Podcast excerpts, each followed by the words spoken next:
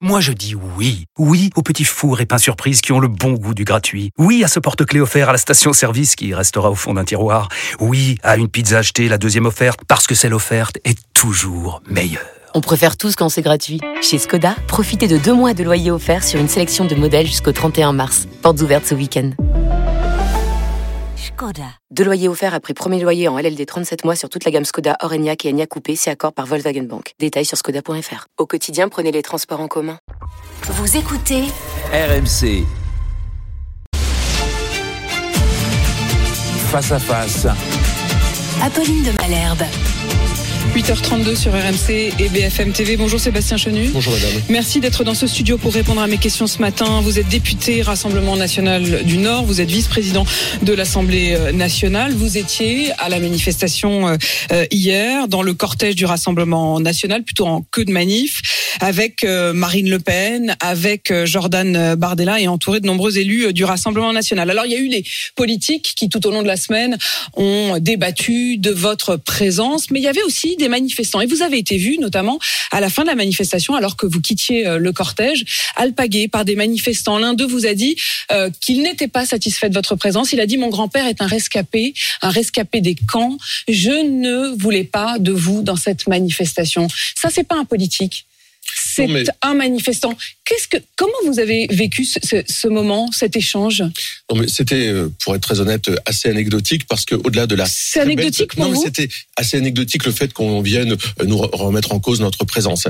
D'abord, la manifestation en tant que telle était une grande et belle manifestation digne, euh, zéro incident, non, zéro mais on va y revenir. J'y viens. Il n'y a pas de problème. D'accord. Je, je, je vous sur ça, sur mais cet il y aura échange. toujours des gens. Un homme qui vous dit mon grand-père était un rescapé des camps. Je ne veux pas de vous ici. Mais deux choses. Il y aura toujours des gens qui refuseront euh, de voir qu'un mouvement politique, que ses dirigeants, euh, que son histoire peut évoluer. Et il y a beaucoup de mouvements politiques qui ont évolué euh, dans notre pays. Aujourd'hui, on ne fait pas le procès lorsqu'on reçoit Fabien Roussel de ses accointances passées. Mais du je Parti vous parle pas de politique donc, là. donc, il y a des gens. Je vous parle Mais- d'un- d'un- bah, c'est- d'un- c'est une d'une personne politique. qui a marché hier c'est- C'est politique. et qui vous a dit ça avec l'émotion d'un petit fils Oui, de rescapé. Oui, aussi l'émotion d'un d'un militant politique qu'il était. Et c'était, c'est pour ça que je vous dis, c'était assez anecdotique par rapport à l'excellent accueil que nous avons eu. Parce que moi, ce qui m'a sauté aux yeux, c'est l'excellent accueil que nous avons eu de nos compatriotes, dont je ne sais pas euh, qui, euh, chez les uns et chez les autres, étaient de confession juive ou pas. Nous avons donc une immense majorité des gens qui étaient là, qui étaient satisfaits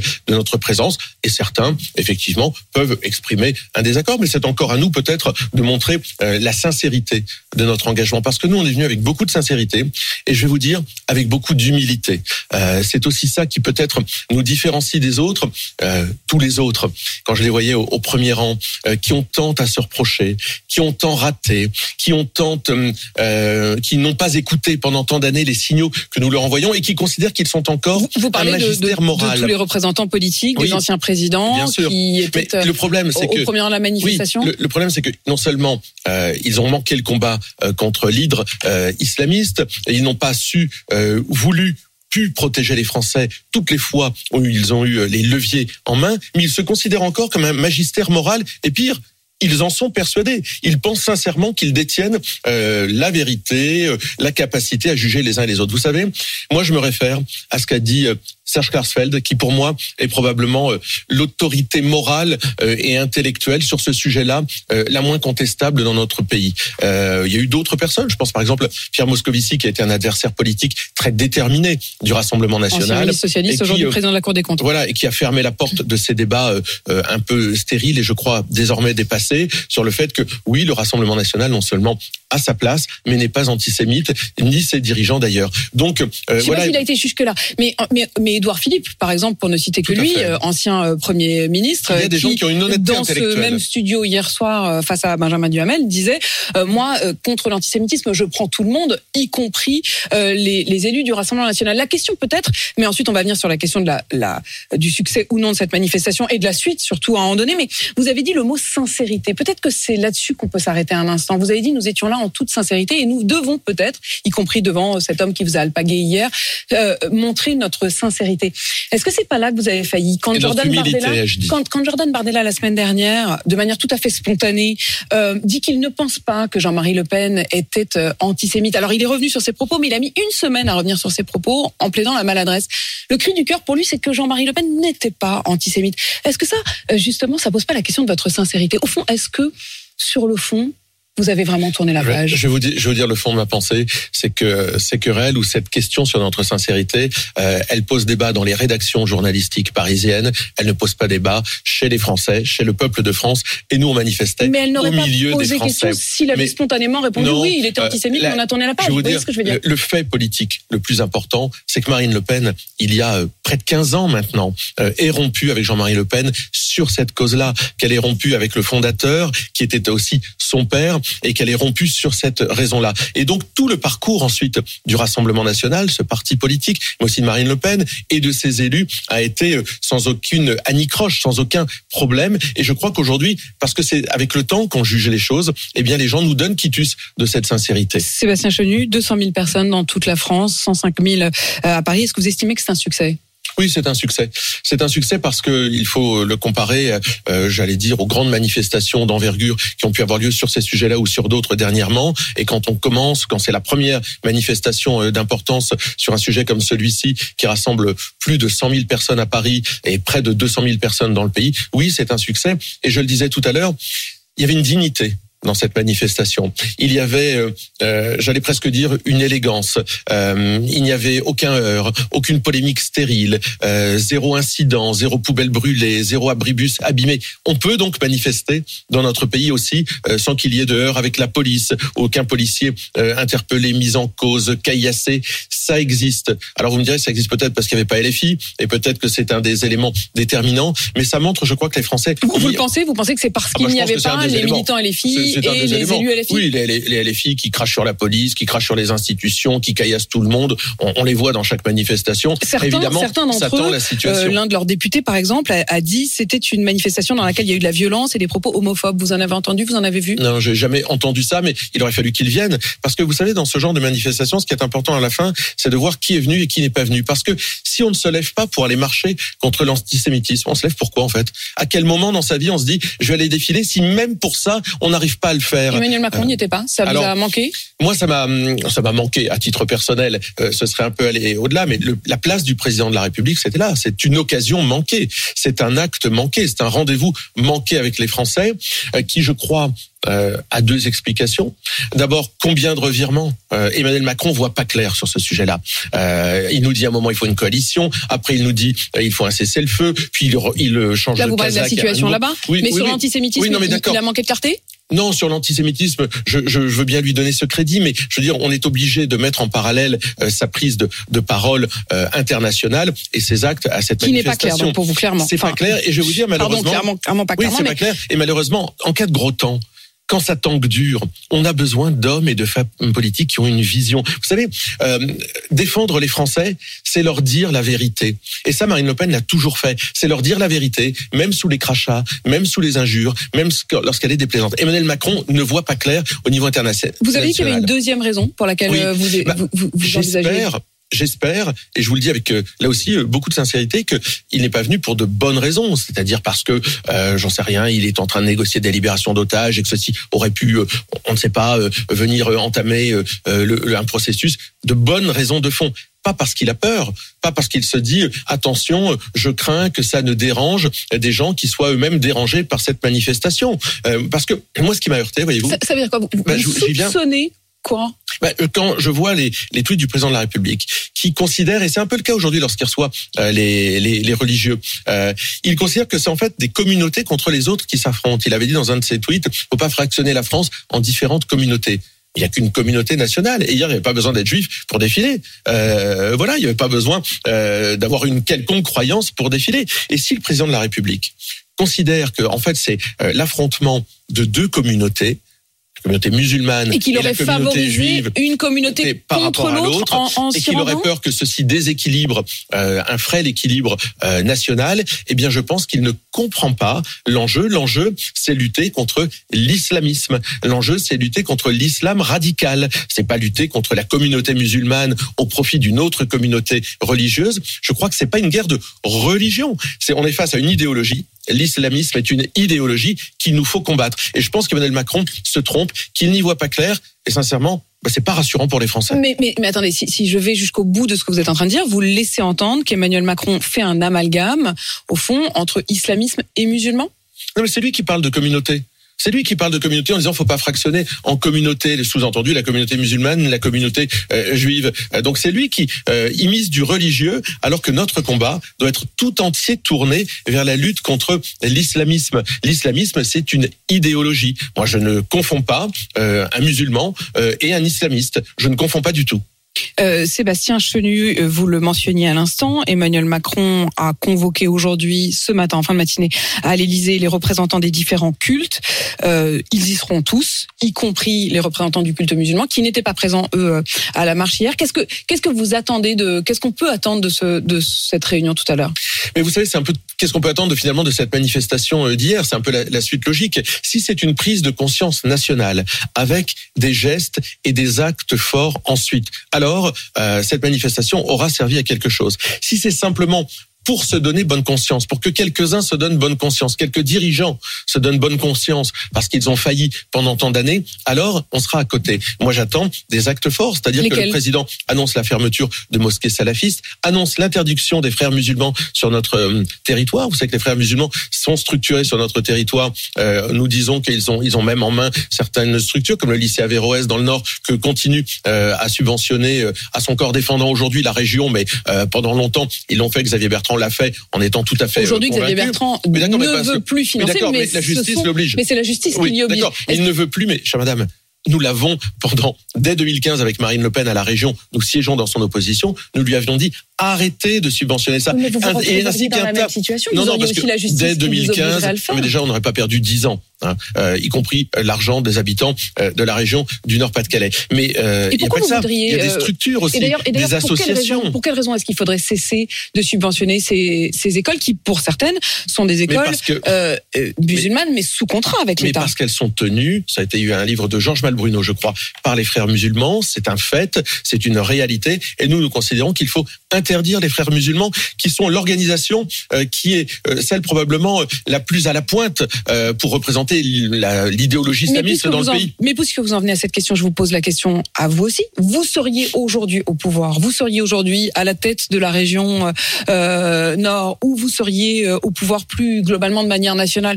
Euh, les juges et les instances administratives vous imposeraient à vous, comme à Xavier Bertrand, de continuer à financer ces lycées. Il y a plusieurs choses. Bah, D'abord, nous aurions, nous n'aurions pas perdu 10 ans, c'est ce que je viens de vous dire. Mais il y a plusieurs choses. Que- il y a quels les seraient mesures, vos les mesures immédiates. Je viens de vous en citer par exemple deux. Euh, fermeture des mosquées salafistes, dissolution des frères musulmans. Euh, et puis il y a les mesures, les grandes mesures, euh, j'allais dire nationales, sur lesquelles Marine Le Pen euh, a fait des propositions, donc qui commencent par un référendum sur cette question migratoire, parce que nous le disons depuis longtemps, la question migratoire fait le jeu du communautarisme, et c'est au sein du communautarisme que naît et qu'est relayé l'islamisme. Donc si on ne traite pas la question migratoire dans notre pays, alors on a très peu de chances de traiter la question islamiste. En attendant, il y a 1200 actes antisémites qui ont été commis, qui sont recensés, qui pour nombre d'entre eux euh, donnent lieu à des plaintes, à des comparitions, certaines immédiates. Xavier Bertrand hier, qui était à mon micro dans la dans la marche euh, contre l'antisémitisme, disait je m'interroge sur euh, les décisions pénales, sur les suites Est-ce que, au fond, ce que vous dites à l'instant d'ailleurs sur les juges qui l'obligent à continuer à financer certains euh, lycées, est-ce que vous estimez qu'aujourd'hui les juges, les décisions in fine, les peines sont à la hauteur Oui, on a probablement euh, une, difficulté vis-à-vis des peines et de leur application. Euh, évidemment, probablement sur ce sujet-là et sur bien d'autres dans notre pays. C'est la justice, la justice et son laxisme bien connu, bien reconnu aujourd'hui euh, Il y, a, un- laxisme. L'imam la de, Bo- justice, oui, l'imam oui. de Beaucaire, par exemple, Enfin, qui euh, enfin, a on a eu quelques oui, mois avec sursis, Non, ça mais- suffit pas D'accord. Non, ça suffit pas. Quand on fait l'apologie du terrorisme, lorsqu'on a des propos aussi épouvantables que ceux de l'imam de Beaucaire, des propos avec sursis, c'est-à-dire en réalité juste euh, une menace au-dessus de sa tête aujourd'hui. S'il recommence, il pourrait avoir euh, de la prison ferme. Non, ça ne suffit pas. Non, je considère que lorsqu'on fait euh, l'apologie du terrorisme et l'apologie de l'islamisme dans notre pays, on doit être sanctionné. Mais c'est là aussi où il y a la nécessité de bien savoir ce à quoi, face à quoi on se bat. C'est-à-dire définir ce qu'est l'islamisme, définir ce qu'est cette idéologie pour mieux la combattre, en combattre son expression, en combattre son financement, en combattre ses relais, en combattre ses complaisances dans notre pays et en combattre aussi ce qui, euh, euh, évidemment, chaque jour pollue le débat politique. Vous avez dit à propos de l'absence d'Emmanuel Macron qu'il aurait dû être là parce que le combat, c'est le combat contre l'islamisme. Ça veut dire que pour vous, l'antisémitisme aujourd'hui n'est plus que un antisémitisme islamiste. Ah bah, il puise évidemment 99% sa source dans l'islamisme. Quand le président euh, donne ce sentiment d'abandon euh, en n'étant pas présent à ce grand rendez-vous, euh, quelque part, il refuse de se mettre face à une réalité. Je disais tout à l'heure, défendre les Français, c'est leur dire la vérité. C'est d'ailleurs le pari qu'a pris, qu'a toujours pris Marine Le Pen en traitant les Français comme des adultes et en leur disant ici il y a de l'antisémitisme qui puise sa source quelque part et ce quelque part c'est dans l'islamisme. C'est une réalité. C'est pas écoutez, il peut y avoir un antisémitisme qui existe euh, dans une vieille extrême droite française euh, qui lit euh, Rivarol, avec lequel je suis euh, moi-même en procès. Ou, euh, Vous êtes en procès avec Rivarol qui aujourd'hui écrit sur Jean-Luc Mélenchon. oui, qui soutient Jean-Luc Mélenchon, qui écrit bien sur Jean-Luc Mélenchon, c'est ce qu'il faut dire, qui écrit des choses positives sur Jean-Luc Mélenchon. Donc quelque part, la, la boucle est bouclée. Euh, oui, je crois que, euh, et c'est pas je crois, c'est que euh, aujourd'hui, euh, la place d'un un, un jeune juif, il risque plus sa peau euh, dans un environnement islamiste, euh, par exemple en Seine-Saint-Denis, que euh, dans une manif euh, du Rassemblement national, ça c'est sûr. Et vous estimez donc que l'absence d'Emmanuel Macron hier est une faute?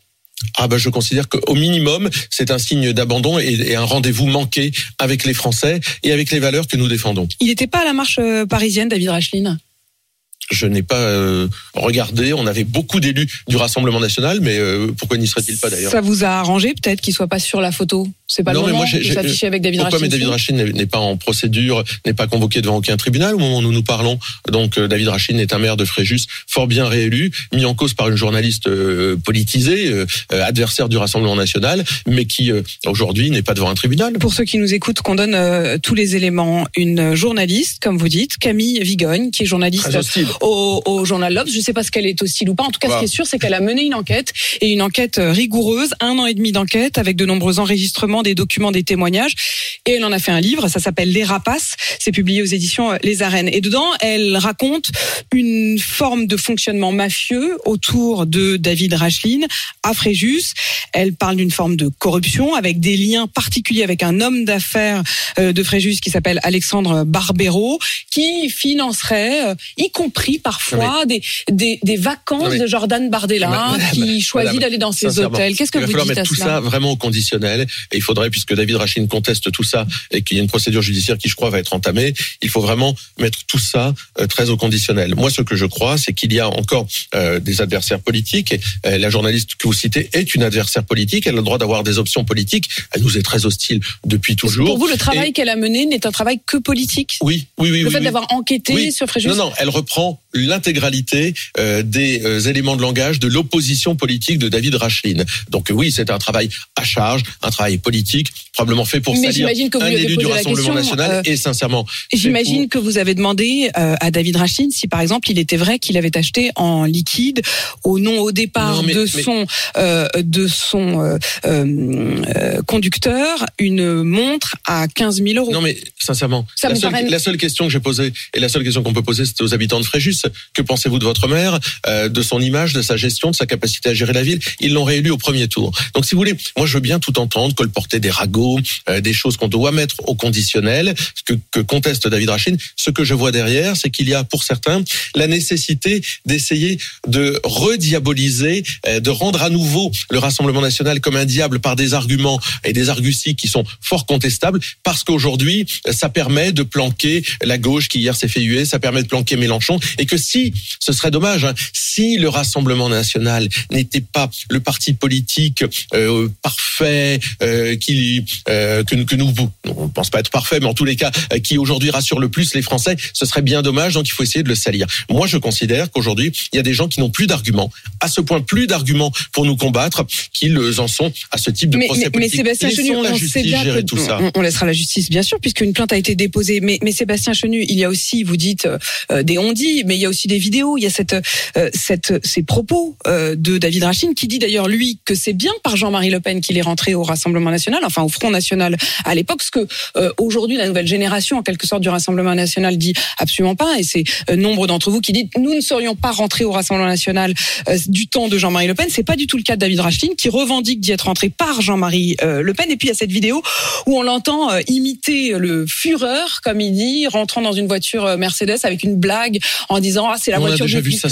Madame, ça, Madame ça vous met pas mal à l'aise Ça vous met pas mal à l'aise dans le moment, non, dans le moment actuel Il y a deux choses. Euh, on vient de parler d'une immense manifestation qui, je crois, Précisément, est un tournant dans question de notre votre vie. sincérité. Et on, a, et on atterrit dans des petites poubelles d'une journaliste qui règle des comptes. Est-ce qu'on peut juste garder un peu de hauteur, de dignité, se dire que tout ça va être traité au niveau auquel ça doit être traité et que les électeurs eux-mêmes ont déjà tranché? Euh, Pour le reste, on a des enjeux de, dans notre pays qui dépassent, excusez-moi, euh, les plaisanteries euh, Mais s'il est, des uns mais ou s'il des est avéré, autres. mais s'il est avéré, Mais- par exemple, madame- que Jordan Bardella, en effet, a systématiquement choisi un hôtel à Fréjus lorsqu'il est dans la région, y compris en devant rouler euh, parfois Non, une heure, mais on est à un parce niveau, que, parce que les nuitées sont payées, est-ce que ça un problème? Madame de Malherbe, on est à un niveau, excusez-moi, nous descendons à un niveau qui n'est pas celui du début de notre entretien et de ce que les Français traversent et de ce que les Français Mais pour vivent. moi, il faut pouvoir questionner sur tout, et Bien sûr, sur la marche, mais également sur mais ce la livre. justice tranchera tout ça s'il y a quelque chose à trancher. Or aujourd'hui, il n'y a rien à trancher. Et donc aujourd'hui, vous apportez votre soutien Mais bien sûr, à David Rachin.